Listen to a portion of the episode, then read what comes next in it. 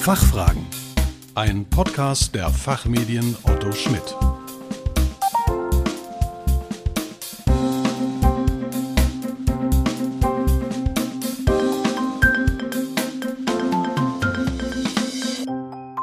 Hallo und herzlich willkommen, liebe Podcast-Freunde, zu den Fachfragen, dem Podcast zu Brennpunktthemen aus Wirtschaft, Recht und Management.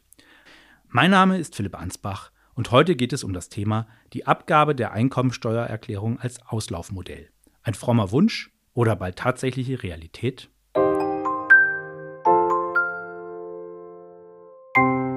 Am Anfang eines jeden Jahres beginnt ein neuer Veranlagungszeitraum. Ein alter Veranlagungszeitraum endet. Und damit einher geht aktuell immer noch vor allem eines. Belege sammeln und Belege sortieren. Daher konnte die gemeinsame Pressemitteilung des Bundesministeriums der Finanzen und des Bayerischen Staatsministeriums der Finanzen und für Heimat vom 28. Februar 2023 nicht früh genug kommen. Mit dieser wurde die neue App Mein Elster Plus angekündigt. Und schon im Titel der Mitteilung heißt es Steuererklärung noch schneller und komfortabler erledigen. Texterkennung extrahiert für Steuererklärung relevante Werte. Datenschutz voll gewährleistet. Gehören damit zukünftig die Papierstapel der Vergangenheit an? Mein heutiger Gast, Professor Dr. Christoph Schmidt, ist im Januar 2022 zum Professor an die Hochschule für öffentliche Verwaltung und Finanzen in Ludwigsburg berufen worden und lehrt dort aktuell auf dem Gebiet des Steuerverfahrensrechts. Er gründete jüngst an derselbigen Hochschule das Institut für digitale Transformation im Steuerrecht, kurz IDTSTR, und leitet dieses seit Anfang März. Zudem ist er Vorstandsmitglied sowie Vorsitzender des Fachausschusses I des Instituts für Digitalisierung im Steuerrecht E.V. kurz IDST und setzt sich dort mit der Digitalisierbarkeit von Steuernormen auseinander. In seiner Forschung befasst er sich insbesondere mit interdisziplinären Fragestellungen, die an der Schnittstelle zwischen Rechtswissenschaft und Informatik einzuordnen sind. Er ist regelmäßiger Autor wissenschaftlicher Publikationen unter anderem auch für unsere Zeitschriften Der Betrieb und Rethinking Text. Herzlich willkommen bei den Fachfragen, lieber Herr Schmidt. Hallo, vielen Dank für die freundliche Einladung und auch die ausführliche Vorstellung. Kommen wir gleich schon zu meiner ersten Frage. Für zahlreiche Bürgerinnen und Bürger stellt die Einkommensteuererklärung eine jährlich wiederkehrende Herausforderung dar. Wieso beschäftigen Sie sich gerade jetzt mit dem Thema? Dazu würde ich einleitend beginnen, dass natürlich weitestgehend eine elektronische Abwicklung und eben auch die Möglichkeit idealerweise einer Vollautomation von staatlichen sogenannten E-Government-Prozessen notwendig ist. Das rückte doch spätestens aus meiner Perspektive nach der Covid-19-Pandemie, die hoffentlich jetzt überstanden ist, immer mehr in das Bewusstsein einer breiten Öffentlichkeit. Auf der anderen Seite muss man aber sehen, dass auch schon vor der pandemischen Situation sowohl in Deutschland als auch auf internationaler Ebene eben schon die Automatisierung, vor allem auch in unserem Kontext heute der steuerlichen Prozesse der Finanzverwaltung diskutiert wurde. Daran anknüpfend hat auf nationaler Ebene die aktuelle Bundesregierung im Koalitionsvertrag vereinbart, dass durch digitale Verfahren die Erfüllung steuerlicher Pflichten für die Bürgerinnen und Bürger erleichtert werden sollen. Als Beispiel könnten wir hier die sogenannte vorausgefüllte Steuererklärung, die dort auch mit EasyText bezeichnet wird, nennen. Und was dann noch ein wichtiger anderer Punkt ist, dass zudem auch die Digitalisierung des Besteuerungsverfahrens insgesamt konsequent weiter vorangetrieben werden soll und die gesamte Interaktion zwischen Steuerpflichtigen und Finanzverwaltung digital abgewickelt werden können. Also man könnte es auch so als, nennen wir es mal, digitalen Kreislauf bezeichnen. Aber damit nicht genug. Weiterhin beschäftigen sich auch viele Staaten und deren Finanzverwaltung mit der Frage, wie vermehrt kooperative Interaktionen auf Augenhöhe mit den Steuerpflichtigen realisiert werden können und welche Möglichkeiten zum einen die Legislative, also der Gesetzgeber, oder eben auch die Exekutive, also die ausführenden Organe, dabei zur Verfügung haben. Und wenn man mal den Blick weitet und eben auch in verschiedene Länder schaut, dann ist es eben so, insbesondere auch unseres nahegelegenen Auslands, dass bereits einschlägige Modernisierungsbestrebungen initiiert und zudem auch schon abgeschlossen wurden. Ein gutes Beispiel ist aus meiner Sicht Österreich, dessen politisches System, aber auch die Organisationsstrukturen der Finanzbehörden und auch die einzelnen Phasen der Besteuerungsverfahren ja doch ziemlich ähnlich sind. Da ist einfach festzustellen, dass Österreich sich schon deutlich weiter digitalisiert hat. Beispielsweise, um wieder etwas das für die Zuhörerinnen und Zuhörer greifbarer zu machen, gibt es dort eine sogenannte antragslose Familienbeihilfe bei der Geburt eines Kindes, aber wo wir dann auch noch darauf später zurückkommen wollen, die sogenannte antragslose Arbeitnehmerveranlagung. Vor dem Hintergrund der fortschreitenden Digitalisierung initiierten Robert Müller und ich für das nationale E-Government Kompetenzzentrum, kurz auch NEGZ, eine Studie, die jetzt gerade im Zeitpunkt der Aufnahme schon veröffentlicht wurde. Und dort beschäftigten wir uns zum einen mit den Chancen, aber auch mit den Herausforderungen der sogenannten proaktiven Veranlagung, sodass eben auch in Deutschland moderne und hoffentlich bürgerorientierte E-Government-Dienstleistungen angeboten werden können. Bevor wir uns detailliert dem Thema widmen, ähm, könnten Sie unseren Zuhörerinnen und Zuhörern die Bedeutung der Einkommensteuererklärung kurz darstellen und die Rahmenbedingungen des aktuellen Besteuerungsverfahrens skizzieren. Jawohl, das mache ich sehr gerne. Ich werde dabei versuchen, aber möglichst wenig fachspezifische Termini zu berücksichtigen, was allerdings eine durchaus große Herausforderung insbesondere im Steuerrecht darstellt.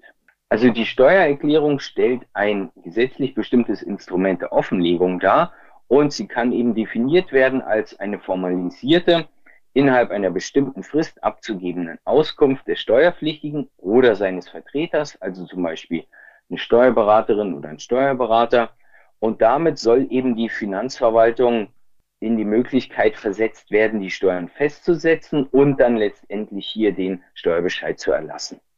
Daran erkennen Sie wahrscheinlich schon relativ gut, dass es nach dem aktuellen Stand noch die wesentliche Grundlage des Besteuerungsverfahrens darstellt und eben hier der Ausgangspunkt der Steuerfestsetzung ist. Die Abgabe nach amtlich vorgeschriebenem Vordruck stellt oftmals aber nicht mehr den gesetzlichen Regelfall dar. Also wie man es vielleicht noch aus den älteren Tagen kennt. Das Gesetz, was dafür entscheidend ist, insbesondere die Abgabenordnung, dann auch in Verbindung mit dem Einkommensteuergesetz, hat sich in der letzten Zeit des Öfteren geändert. Und so ist es eben so, dass vor allem bei den sogenannten Gewinneinkünften die elektronische Übermittlung den Regelfall darstellt. Aber was auch noch ganz wichtig zu betonen ist, der grundsätzliche Inhalt des behördlichen Untersuchungsgrundsatzes der gilt natürlich auch noch weiterhin im digitalen Zeitalter, heißt, wurde also nicht abgeschafft. Was bedeutet das? Naja, dass vor allem die Finanzbehörden immer noch den Sachverhalt von Amts wegen ermitteln. Sie bestimmen auch noch weiterhin Art und Umfang der Ermittlung und berücksichtigen eben nicht nur Belastungen für den Steuerpflichtigen, sondern auch Steuerbegünstigungen. Also es wird in beide Richtungen ermittelt. Aber was eben auch noch ganz wichtig ist, nach Vorstellungen des Gesetzgebers soll gerade dieser Untersuchungsgrundsatz jetzt an die aktuellen Verhältnisse des Besteuerungsverfahrens angepasst und eben auch die Grenzen der angemessenen Sachaufklärung und erforderlichen Amtsermittlungen neu justiert werden. Wenn wir das also zusammen festhalten wollen, dann könnten wir sagen, dass der Steuervollzugsauftrag unverkennbar von der Digitalisierung geprägt ist. Und der Steuergesetzgeber ist aus meiner Sicht eindeutig bemüht, die elektronische Kommunikation weiter zu fördern, um so eben auch die Vorteile vom E-Government und der IT-Technik bestmöglich zu nutzen. Und neben der bereits dargestellten großen und gewichtigen Bedeutung der Steuererklärung ist aber auch noch ein weiterer Aspekt aus meiner Sicht zu berücksichtigen, nämlich die Datenübermittlung durch dritte Personen, also oder auch Institutionen logischerweise, also Dritte im Sinne von nicht Steuerpflichtiger selbst und auch nicht Finanzverwaltung, sondern eben, dass hier dritte verschiedene Datensätze über Besteuerungsgrundlagen vom Steuerpflichtigen an die Finanzverwaltung übermitteln. Und auch da beinhaltet das Einkommensteuergesetz beziehungsweise die Durchführungsverordnung und auch noch andere Normen diverse Regelungen. Ich will gerne nur ein paar nennen. Und das wären zum Beispiel die Vorsorgeaufwendungen oder auch Altersvorsorgebeiträge, also sowas Krankenversicherungsbeiträge beispielsweise, sogenannte Rentenbezugsmitteilung, also wo dann die Höhe der Renten insbesondere mit übermittelt wird, Lohnersatzleistung, also zum Beispiel Arbeitslosengeld 1, klassischerweise auch schon die Lohnsteuerbescheinigung. Früher, wenn Sie das noch kennen, so in Papierform, wird natürlich auch schon seit geraumer Zeit elektronisch übermittelt. Zuwendungsbestätigung, also zum Beispiel, wenn Sie was gespendet haben oder auch möglicher Grad der Behinderung wird dann auch schon alles elektronisch übermittelt. Und die Datenübermittlung können eben gerade einen wichtigen Beitrag auf dem Weg zu dieser sogenannten proaktiven Veranlagung leisten. Ähm, bitte erlauben Sie mir hier eine, eine kurze Zwischenfrage. Ähm, bisher konnte ich Ihnen gut folgen, aber was verbirgt sich hinter dem Begriff der proaktiven Veranlagung und ähm, in welchem Zusammenhang steht dieser Begriff mit unserem heutigen Thema der Steuererklärung als mögliches Auslaufmodell? Oh ja, da haben Sie natürlich recht. Tut mir leid, da ist gut, dass Sie gleich ähm, dazwischen grätschen. Das ist natürlich eine sehr berechtigte Frage. Sie können sich das irgendwie so vorstellen, also dass, wenn man das so als Spektrum darstellen will, wie die Bürgerinnen und Bürger einen Zugang zur Verwaltung haben kann, haben können, dann ist es eben so unter dem Aspekt des tendenziellen Interaktionsaufwands für die jeweiligen Adressaten, kann man so am einen Ende des Spektrums zum Beispiel anfangen mit der sogenannten One-Stop-Verwaltung. Die würde ich gleich noch näher erläutern. Und dann gibt es eben auch noch eine sogenannte aufsuchende, zuvorkommende Verwaltung und dann idealerweise sogar noch eine No-Stop-Verwaltung, bei der eben die bürokratischen Lasten für die Adressaten kaum oder überhaupt gar nicht mehr spürbar beziehungsweise wahrnehmbar sind. Also eine One-Stop-Verwaltung, da ist es so, dass alle notwendigen bürokratischen Schritte an einer Stelle vom Adressaten durchgeführt werden können. Zum Beispiel auch jetzt im steuerlichen Mikrokosmos wenn ich jetzt eine Einkommensteuererklärung abgeben will, dann ist ja meine zentrale Anlaufstelle, wenn ich keinen Drittanbieter nehme, das Elster-Portal. Dann eben die zuvorkommende Verwaltung weist auf relevante Leistungen hin und füllt vielleicht sogar schon Formulare aus. Der Übergang zu dieser aufsuchenden Verwaltung, die dann virtuell oder physisch an die Bürgerinnen und Bürger herantritt, das ist immer so fließend, ja, da lässt sich das meistens nicht so ganz auseinanderhalten. Aber was dann wieder relativ eindeutig ist, wäre die No-Stop-Verwaltung, wo im Idealfall überhaupt keine Aktivität mehr durch die Adressaten erforderlich ist und was dann diesem proaktiven Ansatz entsprechen würde. Und wenn wir das festhalten wollen, bietet eben gerade diese No-Stop-Verwaltung proaktiv staatliche Dienstleistungen an, sodass Bürger und Unternehmen selbst keine Handlung mehr vornehmen müssen. Aber ganz wichtig eben festzuhalten, im Gegensatz zum aktuellen Besteuerungsverfahren wäre es dann eben so, dass die Verwaltung die Anliegen initiativ anstößt. Wenn man in Deutschland äh, sich das anschaut oder auch im nahegelegenen Ausland, tritt diese Verwaltungsform eher bei der Leistungsverwaltung auf. Also wenn Sie etwas, eine Leistung vom Staat bekommen. Aber wir wollen uns das ja heute dann im Rahmen der Steuererklärung Ansehen kann man aber aus meiner Sicht durchaus übertragen. Letztendlich heißt das zusammengefasst, im Ergebnis ist die proaktive Veranlagung eben gerade das, wo die Finanzverwaltung im Idealfall auf Basis der übermittelten Daten einen rechtmäßigen Steuerbescheid erstellen kann, ohne dass es einer Erklärung bedarf. Vielleicht nur noch ein Wort zu dem Begriff der Veranlagung. Den werden Sie in der Abgabenordnung, also dem steuerlichen Verfahrensrecht, auch nicht finden.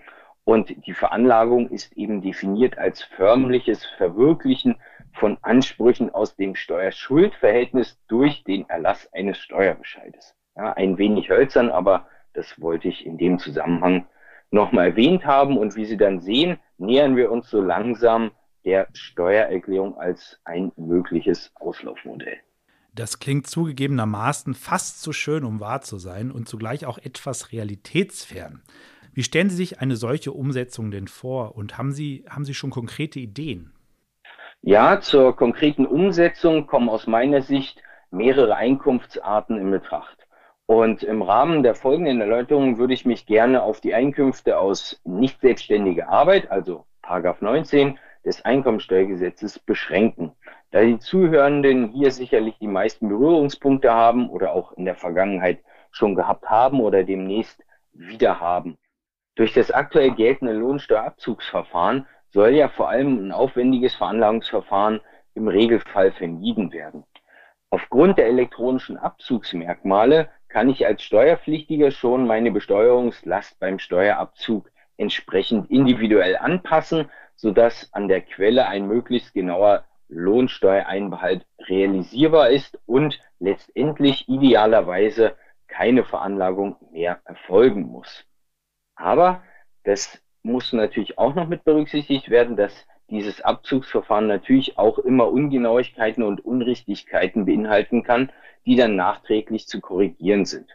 Und deswegen unterteilt die aktuelle Rechtslage so Sachverhalte, die eine Veranlagung von Amts wegen erfordern, also wo das Finanzamt dann verpflichtet ist, zum Beispiel eine Steuererklärung anzufordern. Aber es sind eben auch Fallgestaltungen denkbar, in denen der Steuerpflichtige freiwillig eine Steuererklärung einreicht und dann diese Veranlagung beantragt. Ja, das sind die sogenannten Antragsveranlagungen.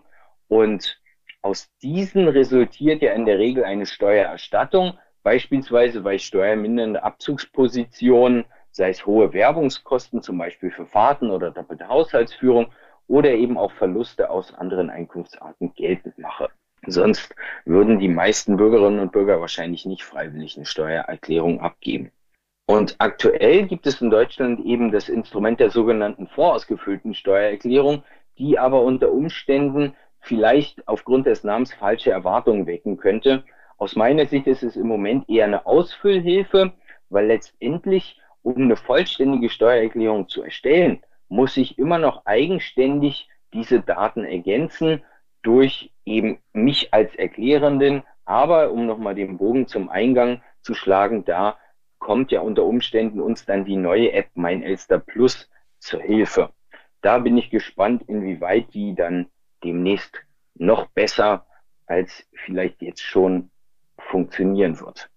Ganz anders, wenn wir uns auch nochmal zurückerinnern an unser nahegelegenes Ausland, würde ich gerne nochmal Österreich hernehmen. Und da ist es nämlich so, die haben schon erkannt, im Sinne vor allen Dingen auch von der Kundenfreundlichkeit und Serviceorientierung mit dem sogenannten Steuerreformgesetz, und das war schon 2015, 2016, mit den einschlägigen Regelungen, die beinhalten eben, dass durch einen gewissen Zeitablauf viele Fragen und Unsicherheiten auch beseitigt werden und da ist es dann so in Österreich, dass eine antragslose Veranlagung von Amts wegen durchgeführt wird. Und das ist auch eine Pflicht für die Verwaltung, wenn eben bis zum Ablauf des dem Veranlagungszeitraums zwei folgenden Kalenderjahres, also man wartet dann den Veranlagungszeitraum ab, zwei Jahre. Wenn der Steuerpflichtige dann keine Erklärung abgegeben hat, da haben die dann auch statistische Daten erhoben, dann werden sie wahrscheinlich nie wieder eine abgeben, also zumindest für das Jahr. Ja, und dann, wenn die Verwaltung erkennt, dass sich nach Aktenlage ja möglicherweise eine Gutschrift oder eine, eine Erstattung ergeben würde, dann wird dieser Prozess angeschoben. Ja, und dadurch, dass in Österreich auch schon viele Daten elektronisch übermittelt werden, was ich vorhin schon erwähnt habe, dann macht es eben auch Sinn, dass die Verwaltung erkennen kann, na, würde da möglicherweise eine Erstattung rauskommen oder auch nicht. Und wenn man diese beiden Sachen jetzt mal miteinander vergleicht, schaue ich mir auf der einen Seite Deutschland an, naja, wo die Einführung einer wirklichen vorausgefüllten Steuererklärung ja noch so ein bisschen auf sich warten lässt.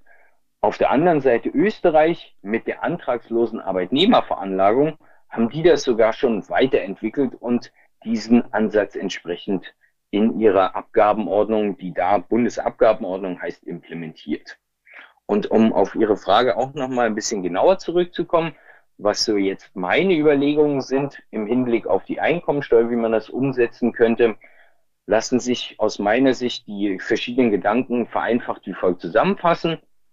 Als ersten Schritt, der, weil wir ja auch die Infrastruktur schon haben, ja, also wir brauchen keine großartigen technischen Anpassungen, sollte nach dem Vorbild Österreichs eben eine von Amts wegen zwingend durchzuführende proaktive Veranlagung entsprechend kodifiziert werden. Erstmal würde ich vorschlagen, zum Beispiel für die Einkünfte aus nicht selbstständiger Arbeit, also die aus Paragraph 19. Grundlage wären dann eben die zahlreichen Datensätze, die von dritter Seite schon übermittelt werden. Und dann habe ich eben eine große Datenbasis und habe schon ein ziemlich genaues Bild über die Grundlagen der Besteuerung. Das wäre die technische Ebene. Was man aber nicht vergessen darf aus meiner Sicht ist natürlich, dass der legistische Anpassungsbedarf im Hinblick auf den rechtlichen Rahmen durchaus ja ein viel, eine viel größere, größere Herausforderung ist, so dass sich ein proaktives behördliches Handeln doch noch als durchaus schwierig erweisen könnte. Letztendlich, aber um wieder so ein bisschen Hoffnung zu schüren, könnte man eben die Regelungen aus Österreich aus meiner Sicht nahezu unverändert übernehmen. Und damit würde dann allerdings auch ein Paradigmenwechsel in Deutschland einhergehen, da ja explizit auf die Abgabe einer Steuererklärung verzichtet würde. Die Bedenken sind gut nachvollziehbar. Es wirkt tatsächlich etwas befremdlich, einen Steuerbescheid zu erhalten, ohne dass eine Erklärung abgegeben wurde. Das führt mich zu meiner letzten Frage. Wie schätzen Sie die Erfolgschancen für Ihre Idee ein? Und trauen Sie sich auch einen Ausblick in die nahe Zukunft zu? Ja, genau, da sprechen Sie schon einen gewissen wunden Punkt an. Sicher ist eben so eine solche Umsetzung kein leichtes Unterfangen, aber abschließend würde ich einfach herausstellen wollen, dass gerade diese Forderung nach der hier präsentierten Vereinfachung eben nicht mit einer Fundamentalreform des Einkommensteuergesetzes einhergeht, sondern wir schauen uns erstmal punktuell eine Neugestaltung eines Teilbereichs an. Diese ist eben in Bezug auf die politische Umsetzbarkeit realitätsnäher als revolutionäre Modelle da es so aus meiner Perspektive den politischen Akteuren in der Vergangenheit vor allem auch bei den letztgenannten an entsprechender Reformbereitschaft fehlte. Ja, also lieber so eine, wenn man so will, so eine Politik der kleinen Schritte da ist so aus meiner Sicht eventuell zielführender. Und Hoffnung habe ich zudem aus den jüngeren politischen Entwicklungen auf nationaler Ebene, gerade eben, was wir eingangs uns ja auch schon angesehen haben, den Koalitionsvertrag wo ja die digitalen Verfahren zur Erfüllung der steuerlichen Verpflichtungen erleichtert werden sollen. Bemerkenswert und positiv hervorzuheben ist eben diese explizite Erwähnung der vorausgefüllten Steuererklärung, die dort eben auch mit EasyTax bezeichnet wird.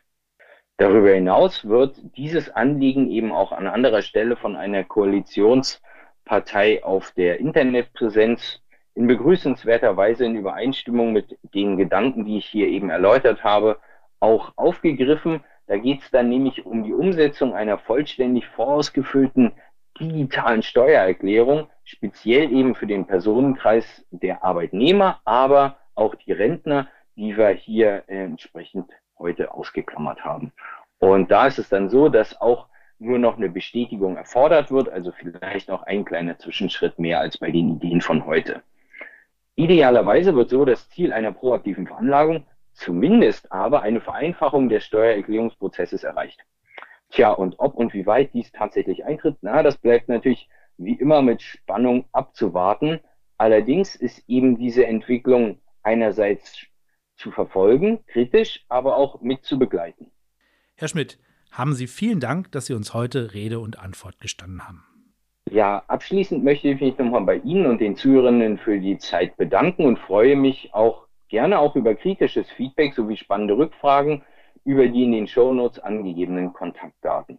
Liebe Zuhörerinnen und Zuhörer, weitere interessante Infos zu dem Thema und auch die veröffentlichten Beiträge von Professor Dr. Schmidt, insbesondere aus der Betrieb und aus der Rethinking Text, finden Sie in unserer Recherche-Datenbank OLIT. Ähm, die konkreten Links zu den Beiträgen finden Sie wie üblich in den Shownotes hinterlegt. Wir hoffen, dass wir Ihnen das Thema näher bringen konnten. Vielen Dank für Ihr Interesse. Machen Sie es gut. Bis zum nächsten Mal.